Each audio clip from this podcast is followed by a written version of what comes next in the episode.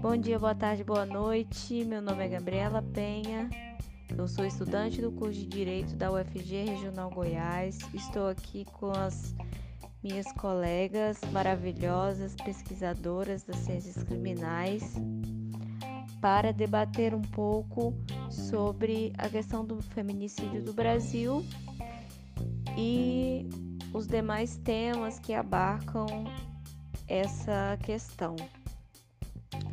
Estamos aqui com a Ana Laura, Daniela Duarte, Débora Cristina, Lilian e Maria Augusta, para nós debatermos um pouquinho sobre esse tema tão urgente e tão importante para reflexão e principalmente no combate a esse crime tão triste que infelizmente é tão recorrente no nosso país.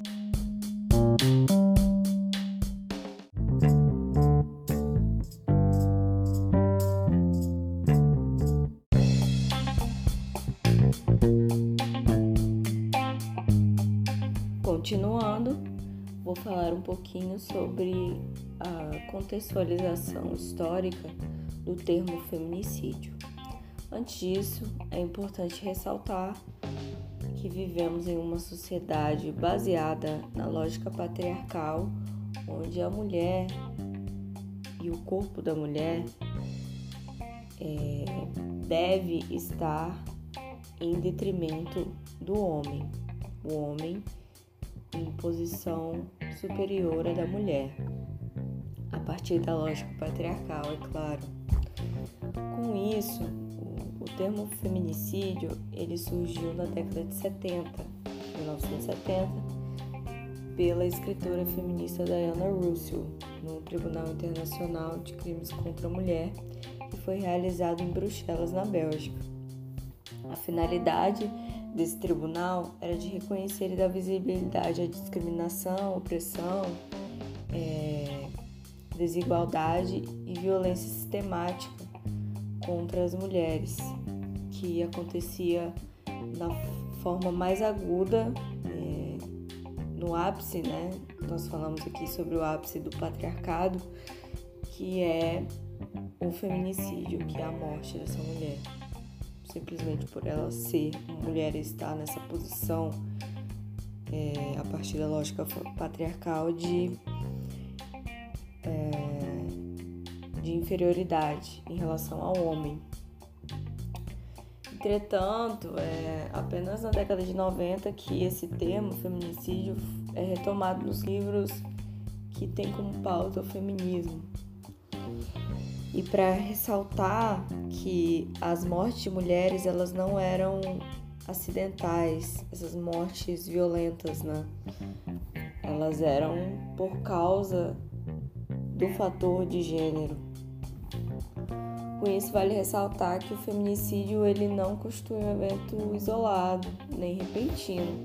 Ele faz parte do processo contínuo de violências que está entranhado nas raízes misóginas do Brasil, que caracteriza essa violência extrema é, contra a mulher. O Brasil, é, a depender de, de fato concreto, o feminicídio ele poderia ser enquadrado como homicídio qualificado por motivo torpe Vale ressaltar que a palavra feminicídio não existia no ordenamento jurídico até 2015, antes de 2015. O inciso 1 do parágrafo 2 do artigo 121, ou motivo fútil, que está tipificado no inciso 2, ou ainda em virtude de dificuldade da vítima de se defender, que é no inciso, no inciso 4. O certo que quero trazer para vocês é que não existia a previsão de maior pena para o fato de o crime ser cometido contra a mulher por razões de gênero. Essa, essa tipificação ela não existia no nosso ordenamento. Se a gente for pensar, né, é, mesmo que quando a Maria da Penha, Maia Fernandes, né? Não, ela sofreu as violências e sofreu a tentativa de feminicídio duas vezes, o feminicídio ainda não era previsto. Que aí a gente está falando da lei número 11.340 de 2016, né? Ela surge apenas na lei 13.104 de 2015, que é quando cria o feminicídio no ordenamento penal e reflete drasticamente no direito penal ao fazer incluir a qualificadora, né? E causas de aumento de pena no crime de homicídio. É, ou seja, os crimes anteriores a 2015 ainda poderia ser encaixado o motivo torpe. É importante a gente ressaltar que em 2015 nós tínhamos uma presidenta, primeira presidente, presidente mulher na história do país, e isso teve uma grande colaboração para que fosse sancionado os tipos, esse tipo de gênero, né, como qualificadora do homicídio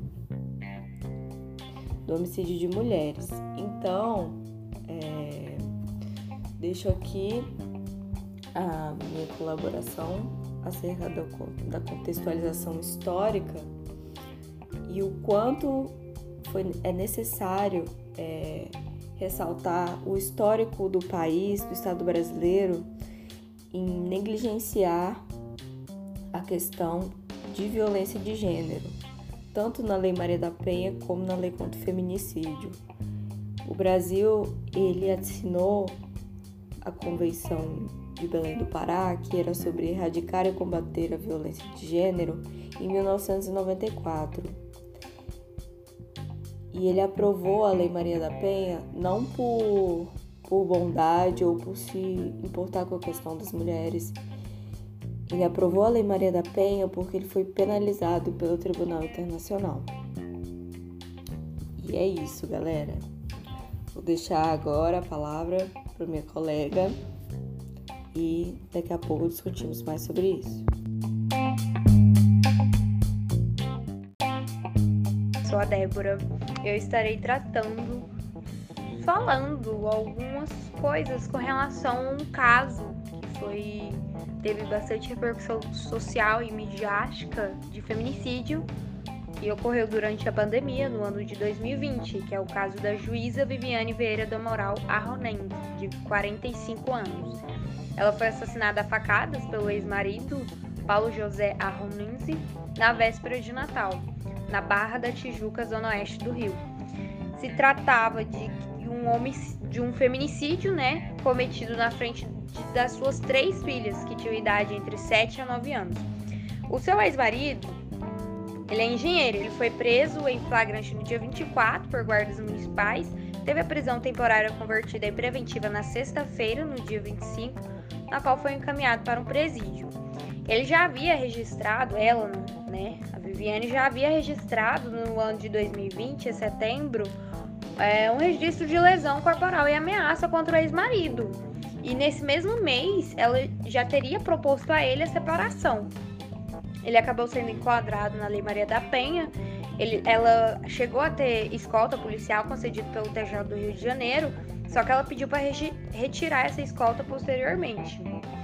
É, de acordo com o site de noticiasterra.com.br, foi publicado no dia 21 de 6 de 2021, antes de ontem, que o engenheiro ele será levado a júri popular pela Justiça do Estado do Rio de Janeiro. E essa decisão foi do juiz Alexandre Abraão Dias Teixeira, titular da Terceira Vara Criminal do Rio. Segundo esse noticiário, o juiz ele teria mantido Paulo preso, porque se ele fosse solto, segundo ele, o acusado poderia coagir testemunhas do crime e pelo fato dele ter parentes também na Itália, a concessão de liberdade aumentaria o risco de fuga dele, aumentaria o risco de fuga dele, né? Então, o que se percebe aqui, que é uma situação extremamente delicada, né? É, que parece que foi colocada em uma circunstância de um espetáculo, em como se fosse um espetáculo, né? Que existia plateia. E o feminicídio, como nenhum outro crime, ele não é espetáculo algum. É... Milhares de mulheres são mortas todos os dias por ser mulheres. E repercutir, por exemplo, esse caso é, é uma forma também de denunciar a crueldade cometida, disseminada e reproduzida pela nossa sociedade machista e patriarcal.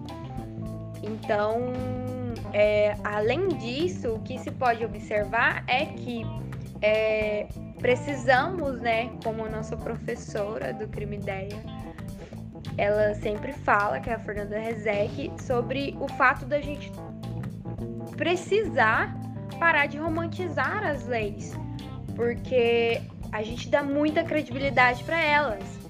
Não é porque tá ali escrito nas legislações ou no código que a pessoa, alguma conduta tipificada ali, que a pessoa vai deixar de cometer aquele crime. Ela não vai deixar de cometer aquele crime. Então eu acredito que a gente também não precisa romantizar tantas leis, como também não não é, pensar no encarceramento também em massa. Então eu acredito que para uma possível mudança de realidade, é, precisamos pensar para muito além de legislações ou o encarceramento em massa.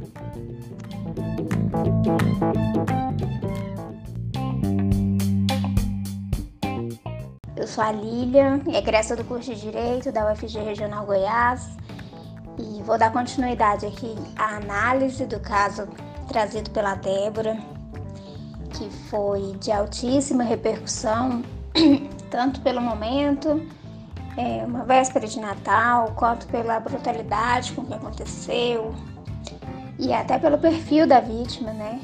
Uma juíza, é, alguém que a gente tende a pensar que é de mais difícil acesso e que talvez por esse motivo estaria menos propensa a passar por esse tipo de situação, enfim. Então, o crime realmente chamou muita atenção, é, levou à manifestação de diversos órgãos e em diferentes esferas sociais. Eu acredito que caberia aqui até uma problematização é, acerca da visibilidade das situações quando se trata de mulheres ricas e ao lado da naturalização de mesmas situações que atinge mulheres que são pobres e marginalizadas e que, por sua vez, né, são a grande maioria das vítimas. É, mas enfim, é, daria um outro podcast. Vamos nos ater aqui ao relevo da pauta para discutir feminicídio, para buscar políticas públicas, políticas eficazes, críticas, é, de enfrentamento e principalmente né, que sejam capazes de alcançar a todas as mulheres. Então, é, sem dúvidas, esse foi um crime que de fato mobilizou o judiciário brasileiro. Na época, nós tivemos notas dos ministros do STF, de governadores, do Ministério Público, de associações. E o que também não deixa de ser intrigante, porque nós sabemos que o feminicídio é a prática que de fato escancara o machismo estrutural da nossa sociedade e que o nosso judiciário é extremamente machista. Né? Isso é, é algo histórico, é algo que se reverbera cotidianamente a partir das falas, das decisões, enfim. Então, essas manifestações é, quando comparadas com a prática, acabam sendo um tanto contraditórias. Mas, né, vamos finalizar aqui.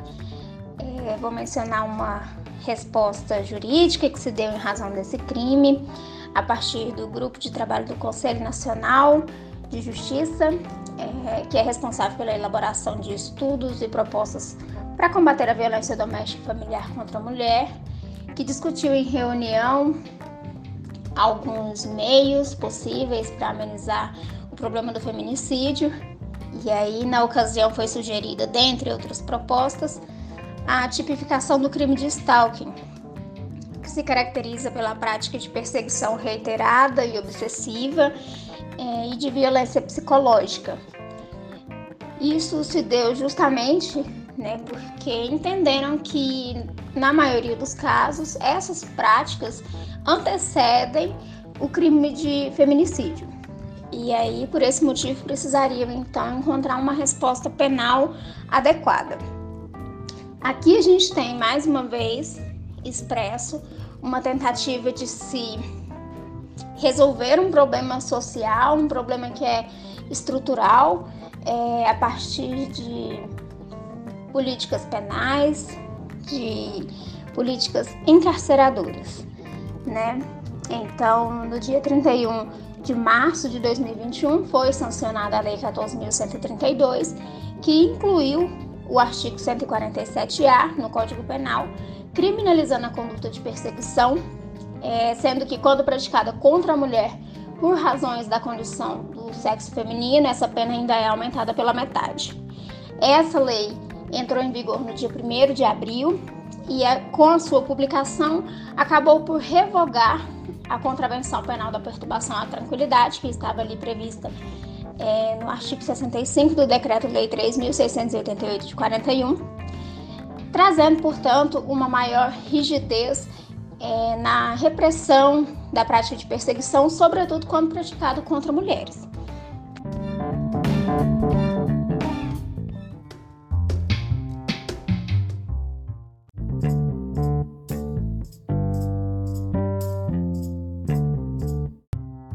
Inclusive, esse caso que a Débora citou da juíza, ele aconteceu né, nesse período de pandemia e teve uma repercussão social muito grande.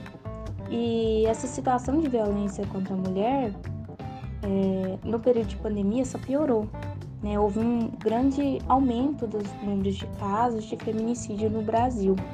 É, devido nesse né, isolamento social, as vítimas elas acabam presas né, com seus parceiros violentos é, como uma espécie mesmo de cárcere privado com o próprio agressor, o que coloca a vítima em uma situação de maior vulnerabilidade, né, sujeita a uma maior violência. Né? Inclusive, segundo um monitoramento realizado por sete veículos de jornalismo independente, que tem como nome Vírus e Duas Guerras, que buscou mesmo é, monitorar a evolução da violência contra a mulher na pandemia, só nos meses de março a dezembro de 2020, morreram 1.005 mulheres vítimas de feminicídio.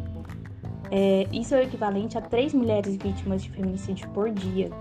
Então, com o isolamento social, as mulheres elas ficam mais restritas ao lar, né, e junto a esses agressores, onde ocorrem agressões muito mais recorrentes, indo de encontro, né, com essa violência final que é o feminicídio e ainda por estarem o tempo todo sob o contato e vigilância do agressor, isso acaba impedindo com que as vítimas elas denunciem ou busquem qualquer tipo de ajuda, seja ela remota ou presencial.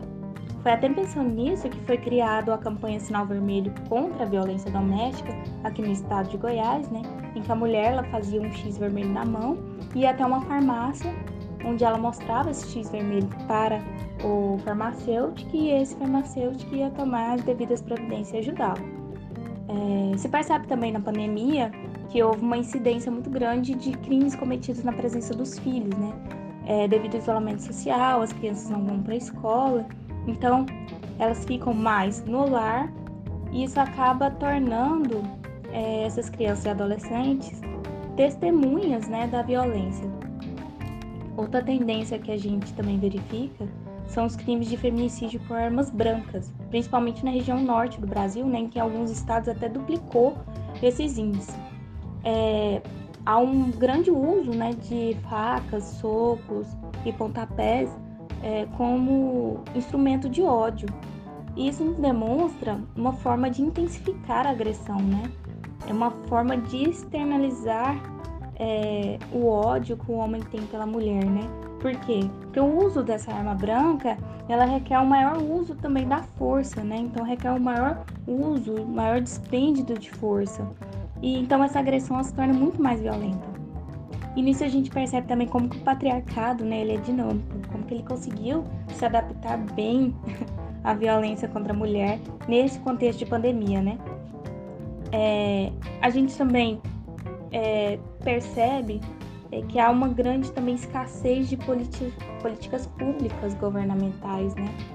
É, inclusive de cinco medidas previstas pela ONU para o enfrentamento do feminicídio durante a pandemia, né, para todos os países, o Brasil ele cumpriu apenas um, que foi a expansão de redes de redes remotas, né, de denúncia, que não faz muito sentido, né, porque as mulheres elas por estarem também presas e, e sob essa vigilância do agressor, elas ficam muitas vezes restritas também aos meios de comunicação, né?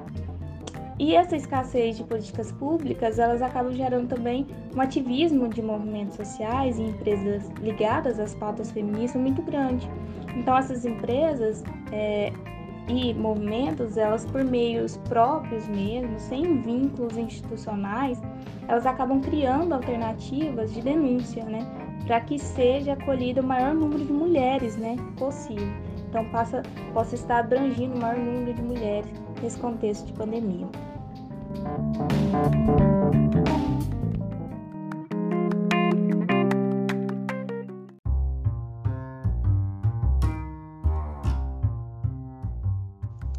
Bom, pessoal, dando continuidade aqui no nosso raciocínio, eu vou falar um pouco sobre o posicionamento do feminicídio na doutrina e nas jurisprudências, né? Bom, desde a inclusão da qualificadora do feminicídio no Código Penal, é notável a existência de posicionamentos diferenciados quanto à sua natureza jurídica na doutrina e jurisprudência, já que ela pode ser exclusivamente objetiva, subjetiva ou ainda objetiva subjetiva.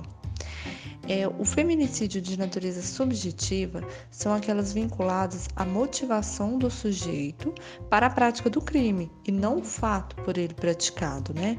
Podendo ser observados nos incisos primeiro, mediante paga ou promessa de recompensa ou por motivo torpe, inciso segundo, por motivo fútil e quinto, né, para assegurar a execução, a ocultação ou a impunidade e vantagem do crime.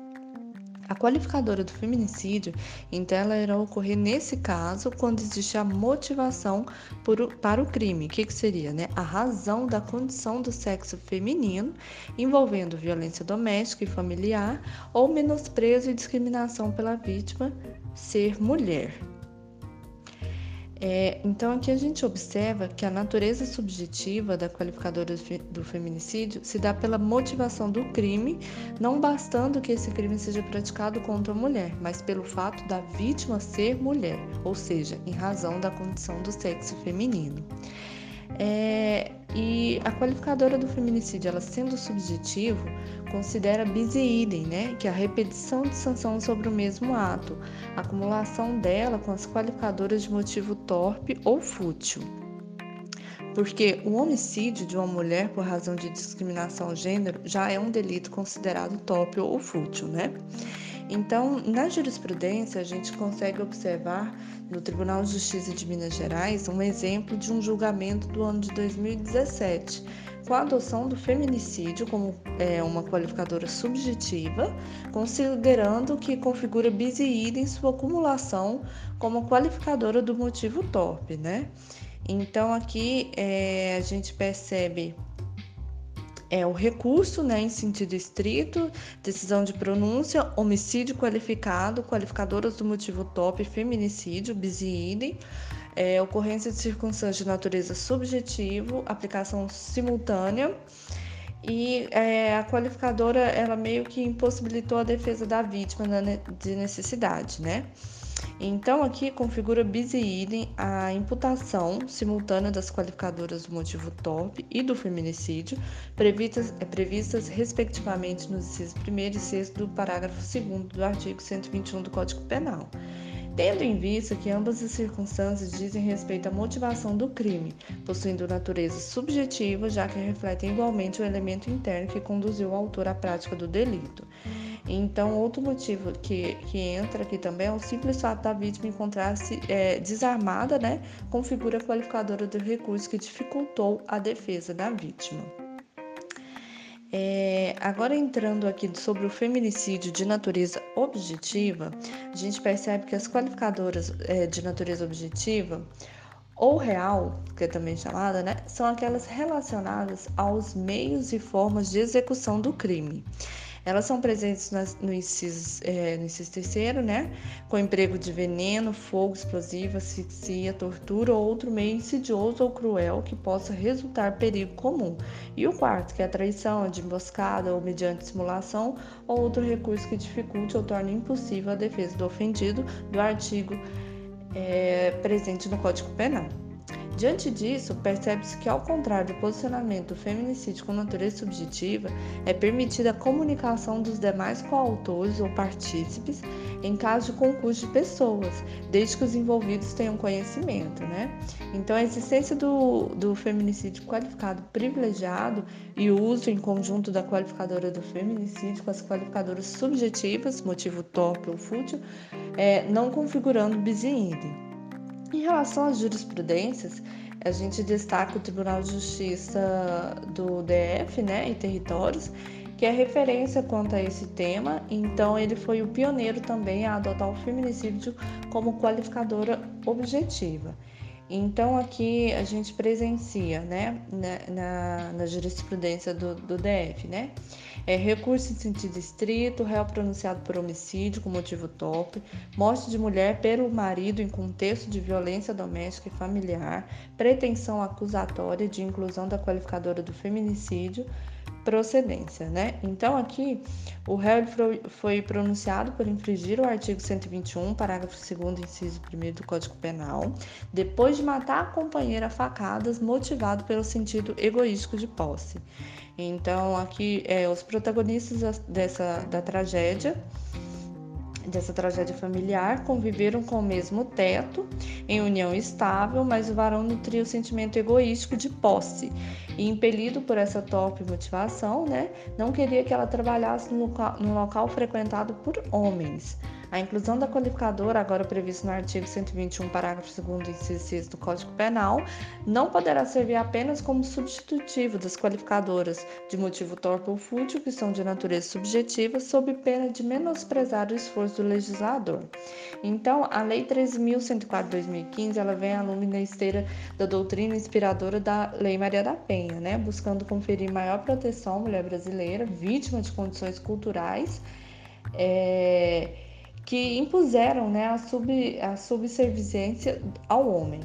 Então aqui resgata a dignidade perdida né, ao longo da história da dominação masculina e o seu sentido teleológico né, estaria é, perdido se fosse simplesmente substituída a torpeza pelo feminicídio. Ambas as qualificadoras elas podem coexistir perfeitamente porque é diversa a natureza de cada uma. A torpeza é, continua ligada é, à motivação da ação homicida, né? E o feminicídio ocorrerá toda vez que objetivamente haja agressão da mulher proveniente da convivência doméstica familiar. Então, a partir dessas decisões, percebe-se a possível coexistência entre qualificadores de motivo torpe fútil, subjetivas, e a qualificadora do feminicídio objetiva, acarretando assim uma pena maior, tornando mais rígida para os agentes que praticam essa violência doméstica e familiar contra a mulher. Agora, em sentido do feminicídio de natureza objetiva e subjetiva, existe ainda doutrinadores que defendem a natureza jurídica do feminicídio como objetiva e subjetiva quando envolver violência doméstica e familiar, né, que será considerado objetivo quando envolver menosprezo ou discriminação à condição da mulher, que aí no caso será subjetiva. Então a gente percebe que é inexistente a natureza jurídica da qualificadora do feminicídio, por não ter ainda é, um consenso entre doutrina e jurisprudência. No entanto, o STJ, né, o, o Supremo Tribunal de Justiça, ele vem entendendo que essa qualificadora apresenta natureza objetiva, ou seja, basta apenas que o crime seja praticado contra a mulher, de acordo com o que está previsto no artigo 5 da Lei 11.340 de 2006, a Lei Maria da Penha, sendo que não configura bis e idem ao uso em conjunto da qualificadora objetiva, no caso feminicídio, e das qualificadoras subjetivas, né, de motivo torpe ou fútil. Bom, essa foi uma análise é, a respeito da jurisprudência, da posição doutrinária. Agora a gente é, destaca um pouco aqui sobre a defesa da honra né, em crimes de feminicídio. Bom, é, por unanimidade, o Supremo Tribunal Federal firmou o entendimento de que a tese de legítima defesa da honra é inconstitucional por violar os princípios constitucionais de dignidade da pessoa humana, da proteção à vida e da igualdade de gênero. A gente destaca aqui que o ministro Dias Toffoli deu interpretação conforme a Constituição a dispositivos do Código Penal e Processo Penal, de modo a excluir a legítima defesa da honra do âmbito do Instituto de Legítima Defesa, né? O voto de Toffoli determina que a defesa, a acusação, a autoridade policial e o juiz não podem utilizar direto ou indiretamente o argumento da legítima defesa da honra nas fases pré-processual ou processual penais nem durante julgamento perante o tribunal do júri, sob pena de nulidade do ato de julgamento. É, eles entendem né, que essa tese ela é, um, ela é estratégica, ela é cruel, subversiva da dignidade da pessoa humana e dos direitos da igualdade à vida. Então, ela é totalmente discriminatória quanto à mulher. Já para o ministro Alexandre de Moraes, o Estado ele não pode permanecer omisso perante a naturalização da violência contra a mulher, sob pena de ofensa é, ao princípio da vedação da proteção insuficiente e do descumprimento do compromisso adotado pelo Brasil de coibir a violência no âmbito das relações familiares. Então, de fato, essa tese ela não tem amparo legal, ela é inconstitucional.